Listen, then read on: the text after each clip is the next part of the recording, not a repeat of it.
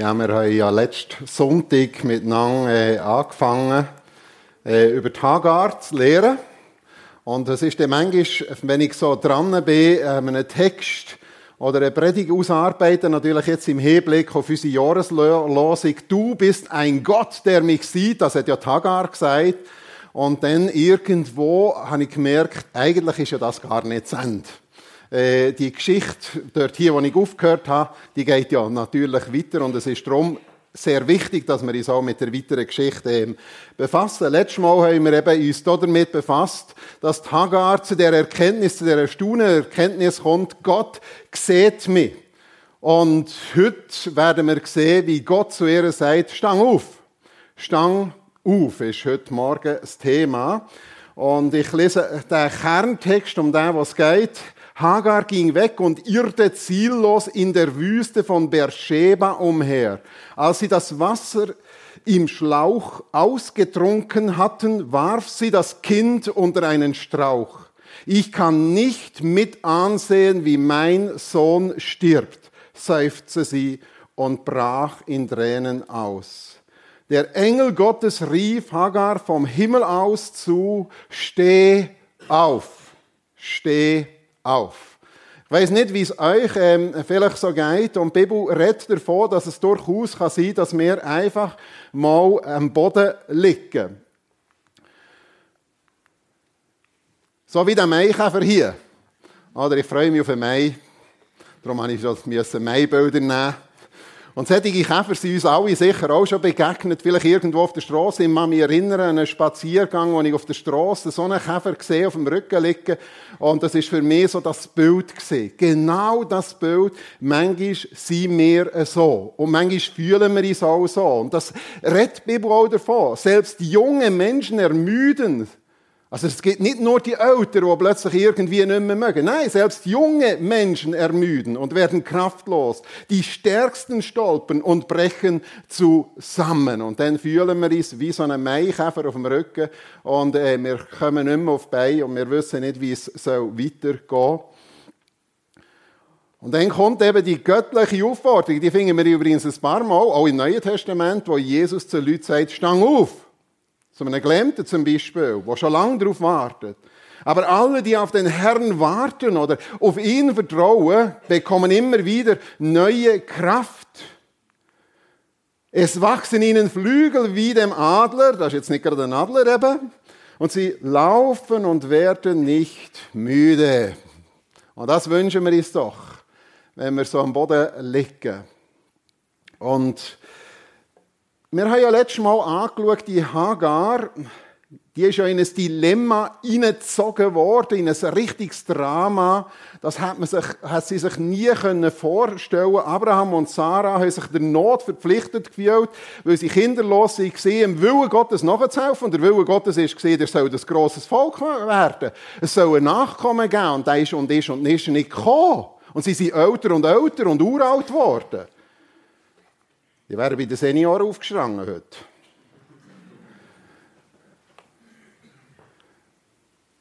Und sie kommen dann in dieser Not innen zu einer Entscheidung, dem Willen Gottes nachzuhelfen. Und die Magd soll Abraham eigentlich ein Kind, einen Sohn gebären. Und Abraham schlief mit Hagar und sie wurde schwanger. Und das Neue Testament sagt, auch wenn das vielleicht damals gängige Praktik ist, nein, nein, nicht alles als gängige Praktik ist, ist auch vor Gott richtig.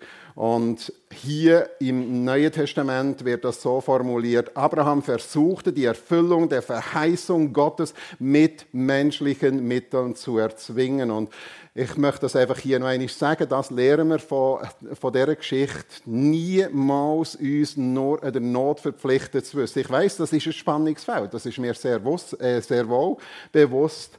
Wir sind aber Jesus Christus und seinem Auftrag verpflichtet. Und wenn er sagt, es sind wenige Arbeiter im Erntefeld, sagt er nicht so, und jetzt rieset nach einem Riemen, jetzt endlich geht und tut und macht. Nein, er sagt, bittet den Herrn der Ernte, dass er aussendet. Und das ist etwas anderes, weil er, hey, jetzt macht einfach mehr. Und jetzt leistet mehr. Und sie haben einen hohen Preis gezahlt. Ein dysfunktionales, zerrüttetes Familiensystem ist entstanden. Wir kennen das und wir haben das letzte Mal angeschaut. Und genau das sehe ich als Problem auch in der heutigen Christenheit, in der Gemeinde, in den Kirchen, wenn man einfach selber im Willen Gottes nachhelfen will. Wenn man da irgendwelche Mittel und Wege und Strategien und vielleicht sogar noch die Lehre anfängt anpassen, äh, irgendwo, dann kommt zu einem dysfunktionalen, zu einem zerrütteten Familiensystem, zu einem Gemeindesystem, zu zerrütteten Kirchen. Menschliche Mittel sind im Reich Gottes nie Ersatz fürs Wirken von Gott. Und nachher sehen wir also dort hier, das ähm, haben wir ja das angeschaut, die Wendung in der Wüste, die Tragödie von dieser Hagar wird zu einer Love Story. Gott sucht und findet sie die demütigte, die verzweifelte, die zerbrochene Hagar, die von der Sarah so unterdrückt ist, dass sie davongelaufen ist. Und Gott fängt sie und Gott sagt nachher nicht so, und jetzt tue ich dich irgendwo ins Paradies hineinführen. Nein, er sagt, geh auf Feld 1 zurück, geh wieder zurück. Und sie geht zurück und sie weiß aber, ich bin dem begegnet, wo mich sieht. Der, wo mir gehört. Ich bin dem begegnet und das gibt ihre Kraft, die harten Herausforderungen vom Leben wieder anzunehmen und zurückzugehen. Und sie macht das und sie geht zurück und in 1. Mose 17, wenn ihr die Geschichte leset, werdet ihr merken, da ist einiges dazwischen passiert, dass sie insgesamt ungefähr 15 äh, Jahre, wo dazwischen liegen, als Abraham 99 Jahre alt war, erschien ihm der Herr und sagte zu ihm, ich will zu meinem Bund mit dir stehen. Er sagt, hey, der gilt immer noch. Ob schon in diesen weiteren Jahren, wo der, Isaac, äh, wo der Ismael geboren ist, von der Hagar, eben nichts passiert ist. Aber Gott sagt zum Abraham, schau, der Bund, der gilt nach wie vor. Also, mein Wirken, das kommt zu der Zeit, wo ich sage. Ich will sie, und damit ist Sarah gemeint, segnen und dir auch durch sie einen Sohn schenken. Ich segne sie so, dass sie die Mutter ganzer Völker wird, sogar Könige werden von ihr abstammen, oder König aller Könige. Der Abraham warf sich vor Gott auf sein Gesicht nieder, doch innerlich lachte er und sagte mit 99 auch, ach, lass doch Ismael vor dir leben, dass, äh, also jetzt blieben wir auf dem Boden von der Realität. ähm, der Ismael ist auch mein Sohn und jetzt, äh, Gott sagt, nein, nein, Gott aber entgegnet ihm, was Ismael betrifft, so will ich deiner Bitte nachkommen. Ich will ihn segnen und fruchtbar machen. Meinen Bund aber schließe ich mit Isaac, der dir und Sarah nächstes Jahr um diese Zeit geboren werden wird. Der Herr hielt sein Versprechen, das er Sarah gegeben hatte. Sarah wurde schwanger und bekam einen Sohn. Das ist jetzt auch so mehr als 15 Jahre später, nachdem der Ismael geboren ist worden. Bekam einen Sohn. Abraham wurde Vater, obwohl er schon sehr alt war. Genau zu der Zeit, die Gott vorausgesagt hatte. Isaac wuchs heran und brauchte schließlich nicht mehr gestillt zu werden. Aus diesem Anlass veranstaltete Abraham ein großes Fest. Das hat man dazumals gefeiert. Ähm, man geht so davon aus, ungefähr so mit vierjährig ist das gesehen, ähm, wo der Isaac nicht mehr müssen gestillt werden. Heute hat man da andere Festli, die wir feiern.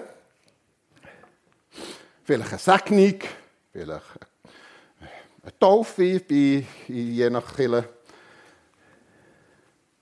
Aber dann kommt es, wie es kommt, manchmal bei Familienfest. He? Die Familienfest, die haben manchmal so in sich. Auch Weihnachtsfest und so, so spezielle Fest, die haben ein Konfliktpotenzial in sich. Vielleicht, weil man sehr hohe Erwartungen hat an das Fest und wie da hier sagt, Liebe und Annahme sie. Und dann steht da hier eben, dass sie ein Fest gemacht haben und Sarah beobachtete, wie Ismael, den Sohn von Abraham und ihrer ägyptischen Sklavin Hagar, sich über Isaac lustig machte. der freche Teenager Ismael, ist er inzwischen, der macht sich lustig über drei, vierjährig Isaac. Und Sarah beobachtet das, ausgerechnet an diesem Fest. Und das mag sie nicht verputzen. Natürlich, so wie ich bin, mache ich mir da so Gedanken, was könnte das echt sein? Wie ist echt das? Trieb Mutwillen, sagt eine Übersetzung. Ähm, da kann man sich so ein bisschen vorstellen. Hey, möchtest du den Apfel hier?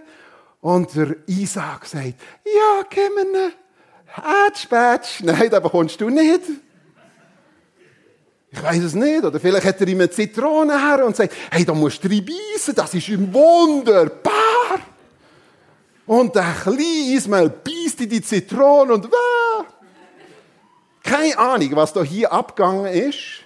Vielleicht hat er in die Hose gemacht und der ähm, Ismael macht sich lustig. Ich weiß es nicht. Das steht ja nicht. Aber Tatsache ist, der treibt Mutwillen. Das heißt, er macht sich lustig über ihn.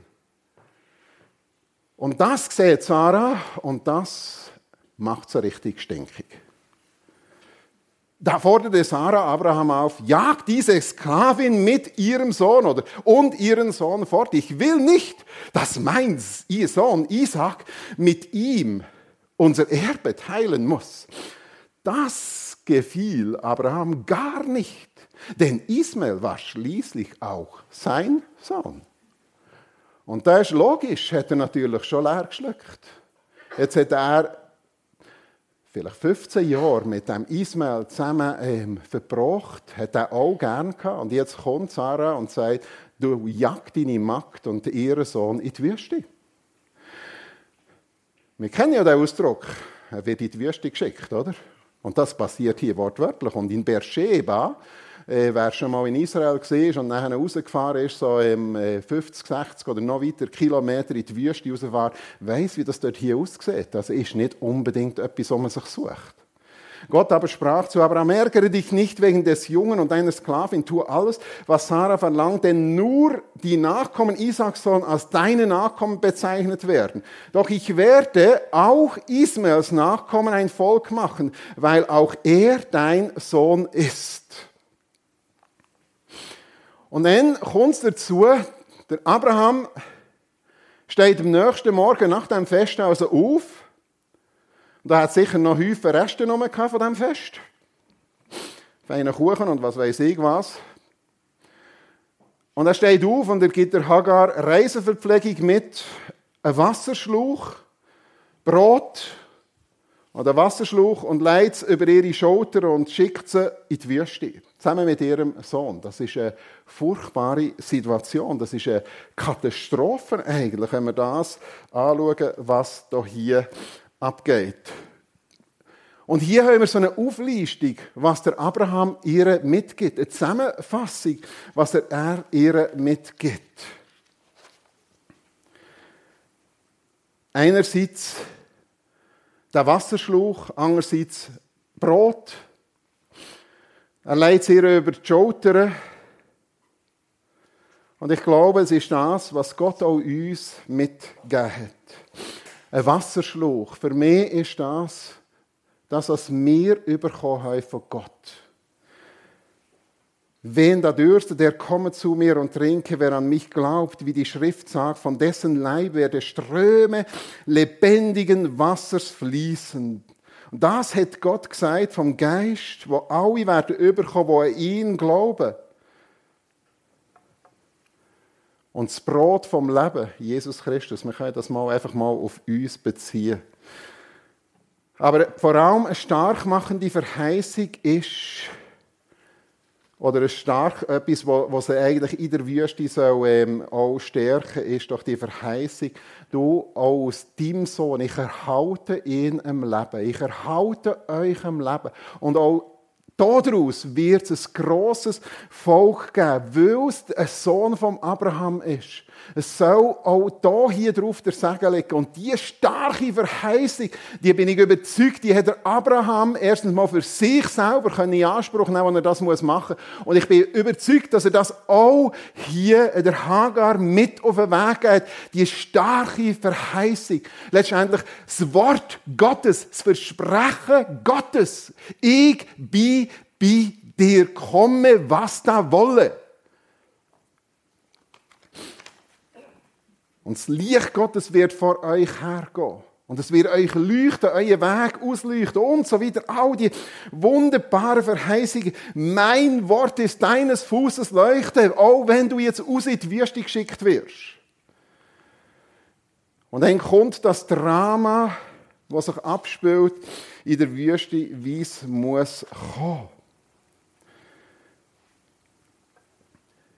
Hagar ging weg und irrte ziellos in der Wüste von Beersheba umher. Kennen wir das? Wir können uns das vorstellen, wenn sie plötzlich die Orientierung in der Wüste verliert und ihr Bub ist mit ihr. Und wie gesagt, es ist also nicht das Baby, das sie auf den Armen hat. Also, dass wir hier nicht eine falsche Vorstellung haben, das ist ein Teenager äh.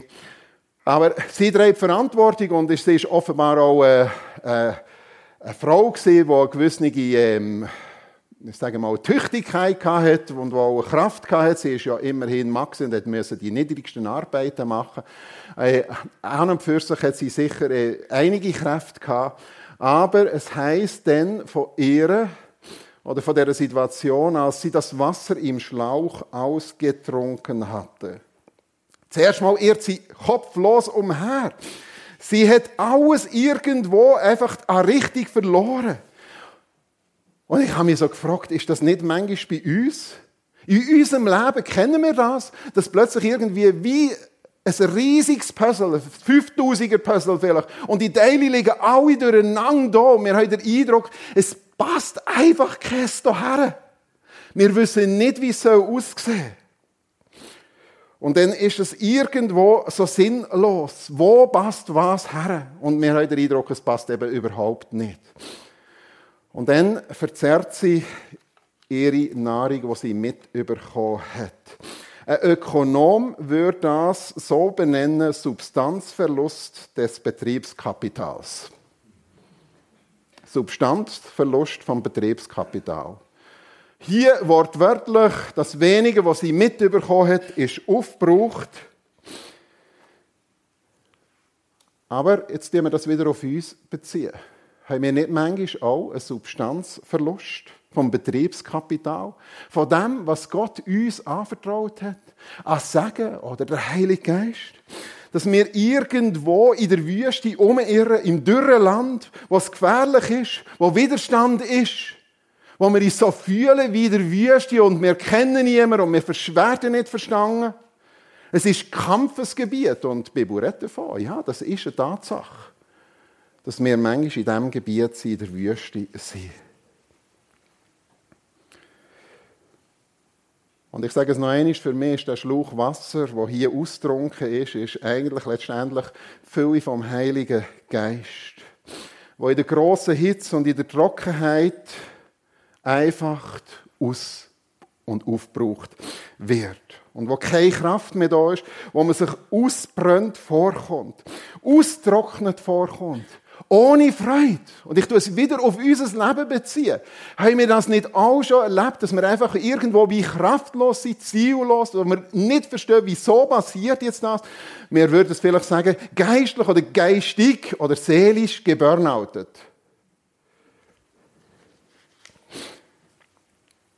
Wo uns die Kraft vom Heiligen Geist, wo uns vielleicht anfänglich so erfüllt hat und durchdrängt hat und gestärkt hat und ermutigt hat, wo plötzlich das abhanden kommt. Und letztendlich haben wir hier so eine Burnout-Geschichte. Es kommt zu der Verzweiflung.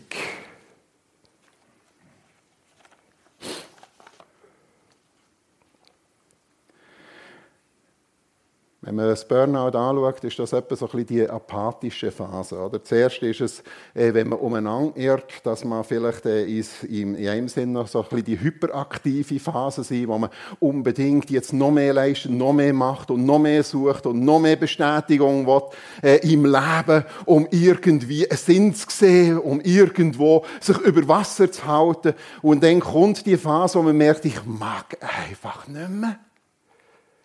Und das passiert hier bei ihr und sie entledigt sich ihrer Verantwortung.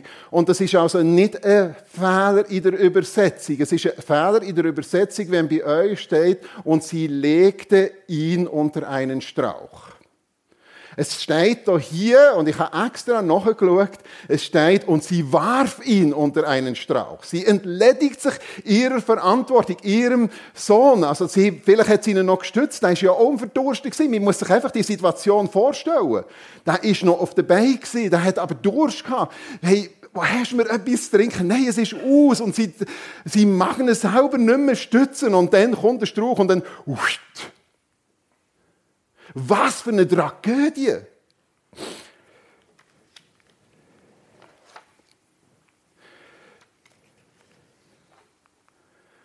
Und dann kommt es zu lethargischen Distanzierung von dem Problem.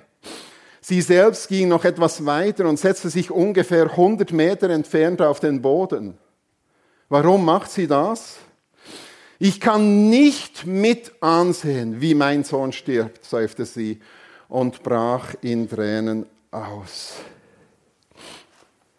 Das ist eine Tragödie, die sich hier abspielt. Ist das eine Rabenmutter? Ich glaube nicht, dass es eine Rabenmutter ist. Sondern wenn wir uns einfach versuchen, in diese Situation hineinzudenken, müssen wir doch Verständnis können aufbringen, was hier eigentlich abgeht.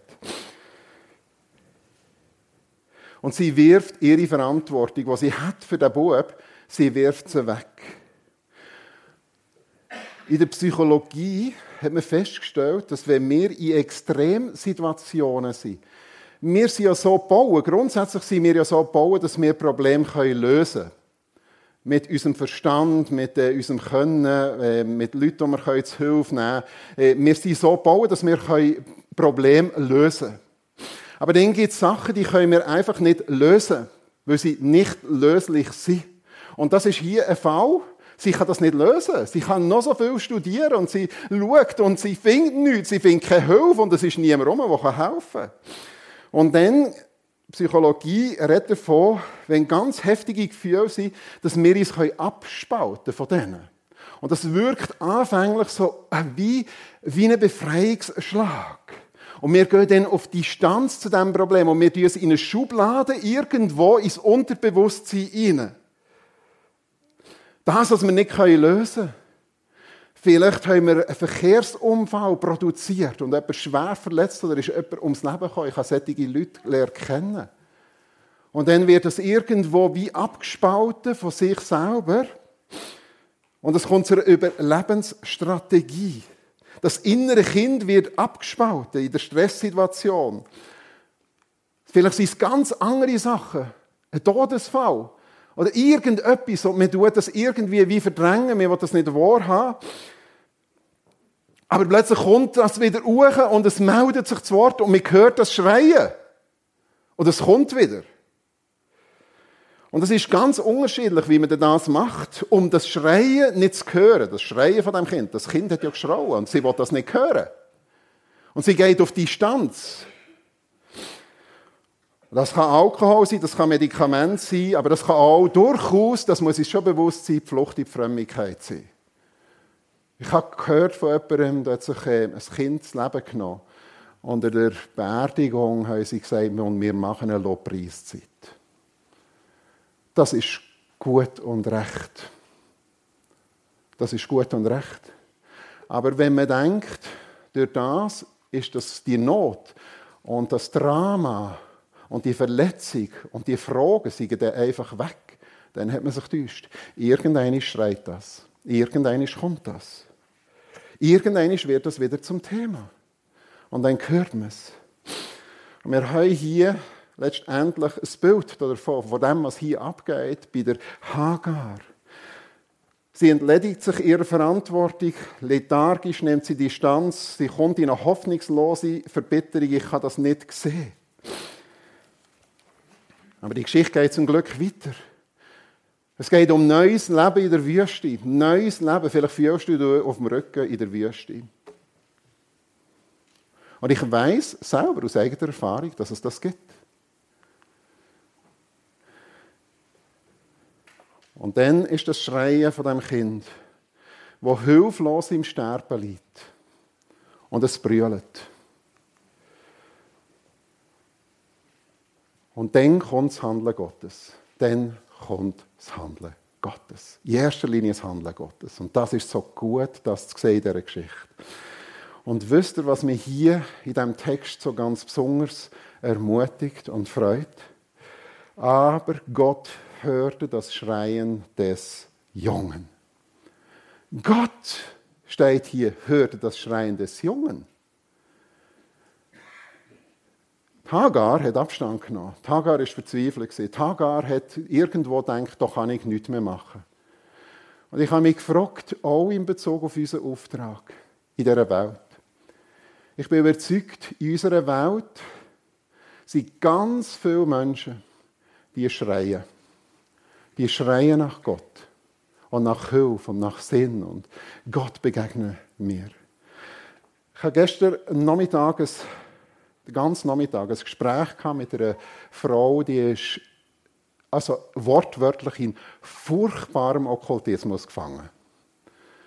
Und ich habe mit der geredet, lang, und die hat mir Sachen erzählt aus ihrem Leben, aus Jahrzehnten von ihrem Leben, wie sie auf der Suche war. Und sie hat wirklich überall gesucht. Sie ist auf Indien gegangen, sie hat Monate dort hier verbracht, sie ist im Buddhismus, sie ist überall und sie hat gesucht und gesucht. Und sie hat tatsächlich auch ihre Seele verschrieben verkauft. Und sie hat gesagt, sie war an dem Punkt, wo sie irgendwo in einem Wald war und gesagt hat, Gott. Nein, sie hat nicht Gott gesagt. Sie hat gesagt, wenn es da oben irgendein Wesen gibt, wo mich jetzt sieht, wo mich jetzt irgendwie hört, dann bitte, bitte schenk du mir Hilfe. Dann lass dich erkennen. Und dann kommt sie in eine riesige Not. Sie ist jetzt in die Schweiz gekommen, von Deutschland und wir haben gestern das Gespräch gehabt. Und ich wollte, ich muss ganz ehrlich sagen, ich, habe letzt, ich bin heimgekommen gestern, Renate ein bisschen erzählt. Und ich, ich habe einfach in solchen Gesprächen erstens mal die völlige Ohnmacht. Da kannst du nichts machen. Und was, was willst du jetzt hier geben? Und irgendwo... Ah. Und ich wollte Abstand nehmen zu dem Schreienden. Ich muss ganz ehrlich sagen, ich will einen Abstand nehmen. Das ist nicht meins. Und ich habe gemerkt, sie sagt, mal, ich möchte es wissen, ich möchte wissen. Und ich habe dir einfachste Bibelstelle gesagt. Einfachste Bibelstelle, die dir werden sagen, wenn ihr die hören, also wir haben schon eigentlich gehört. Und ich sage euch, die Frau, das ist für mich erstaunlich. Wow! Wow! Und ich bricht die Tränen aus. Das steht im Wort Gottes, dass Gott unseren Schuldschein genommen hat und gelöscht hat, am Kreuz gezahlt hat. Ich lese ihr den Vers. Und ich gebe ihr das zum Nachlesen. Das steht da.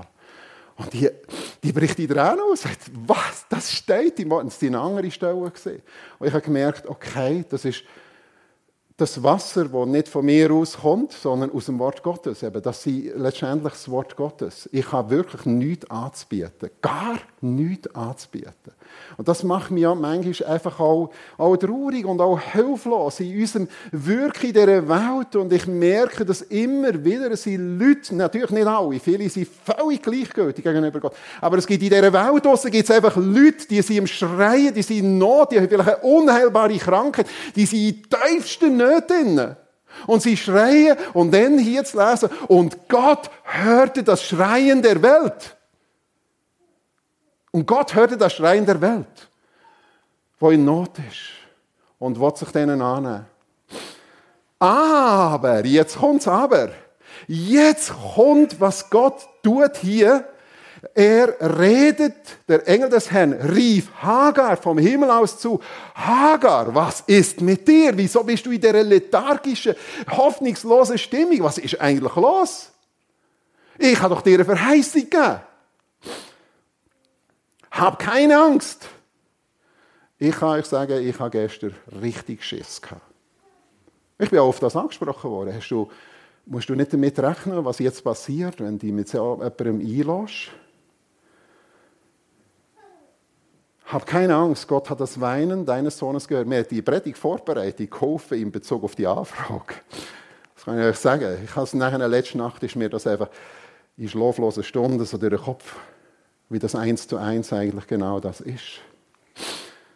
Und er ruft so und ermutigt sie zur Verantwortung und uns alle ruft er zur Verantwortung. Wir alle zusammen haben doch auch das Wasser vom Heiligen Geist, die Kraft vom Heiligen Geist bekommen. Steh auf, steh auf. Nimm den Jungen und halt ihn fest an der Hand, denn ich werde seinen Nachkommen zu einem großen Volk machen. Nimm den Jungen fest an seiner Hand, dass wir Menschen, die so in Not sind, wieder die Hand nehmen weil Gott uns berufen hat.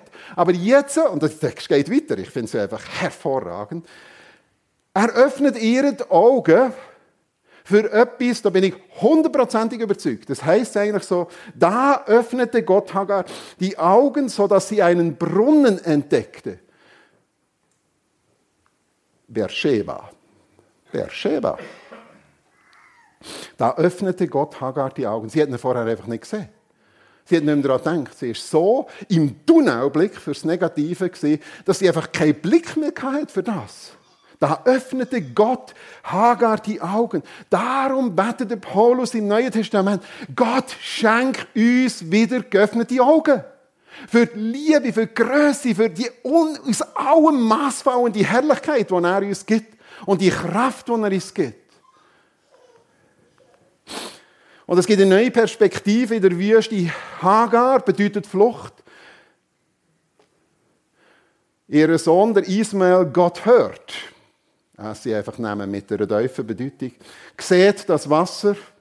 Da öffnete Gott Hagar die Augen, sodass sie einen Brunnen, es gibt einen Brunnen in Beersheba. Geh, fülle den Wasserschlauch. Und sie geht und füllt den Wasserschlauch wieder. Und sie kann den hundertmal füllen, sie kann immer wieder füllen. Das ist eine Quelle. Und sie drängte das Kind und gab dem Jungen zu trinken. Und manchmal denken wir, ich sage es noch einmal, was ich gestern gedacht habe. Die erzählt mir und erzählt mir und erzählt mir. Und ich werde immer kleiner. Und ich denke, da hast nichts dagegen zu setzen. Katastrophe. Und sie erzählt und erzählt und erzählt. Und ich werde immer kleiner und denke, da ist nichts. Das ist so drin, das ist nichts. Ja, das ist so. Aber wir haben anschlossen die Quelle. Wir haben anschlossen die Quelle. Ich hoffe, wir haben anschlossen die Quelle. Gott war mit dem Jungen, er wuchs in der Wüste heran und wurde zu einem ausgezeichneten Bogenschütze. Er wohnte in der Wüste Paran und seine Mutter nahm ihm eine Ägypterin zur Frau. Das ist das Ende dieser Geschichte. Wir gehen zu einer Verheißung, die wir etwa die mal sehen und lesen. Aus dem Alten Testament. Der Herr wird dich immer da führen und dich sättigen in der Dürre. In der Dürre. Das heißt nicht, du wirst nie Dürre sehen.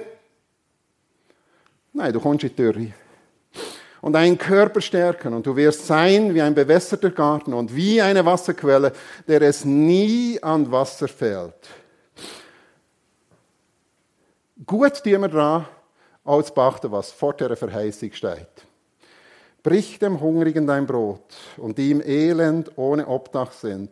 Führe ins Haus. Wenn du einen nackt siehst, so kleide ihn und entzieh dich nicht deinem Fleisch und Blut. Dann haben wir etwas weiterzugeben. Aber wir haben nur das weiterzugeben, was wir selber für uns erkennen und ahnen.